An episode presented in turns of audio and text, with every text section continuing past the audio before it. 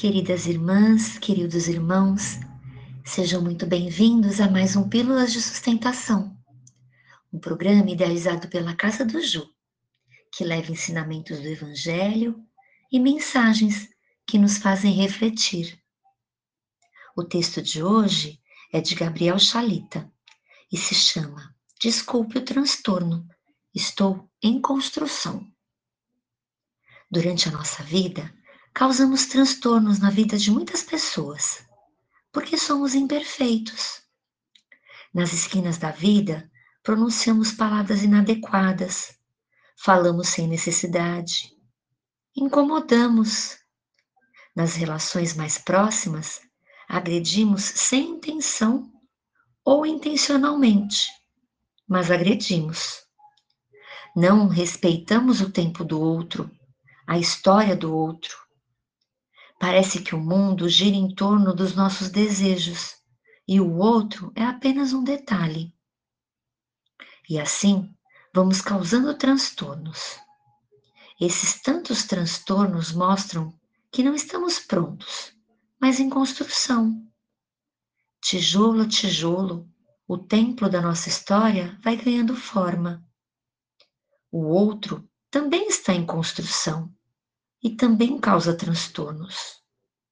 E às vezes um tijolo cai e nos machuca. Outras vezes é o cal ou o cimento que suja nosso rosto. E quando não é um, é outro. E o tempo todo nós temos que nos limpar e cuidar das feridas, assim como os outros que convivem conosco também têm de fazer. Os erros dos outros os meus erros, os meus erros, os erros dos outros. Essa é uma conclusão essencial. Todas as pessoas erram. A partir dessa conclusão, chegamos a uma necessidade humana e cristã: o perdão. Perdoar é cuidar das feridas e sujeiras, é compreender que os transtornos são muitas vezes involuntários e que os erros dos outros são semelhantes aos meus erros, e que, como caminhantes de uma jornada, é preciso olhar adiante. Se nos preocupamos com o que passou, com a poeira, com o tijolo caído, o horizonte deixará de ser contemplado e será um desperdício. O convite que faço é que você experimente a beleza do perdão é um banho na alma.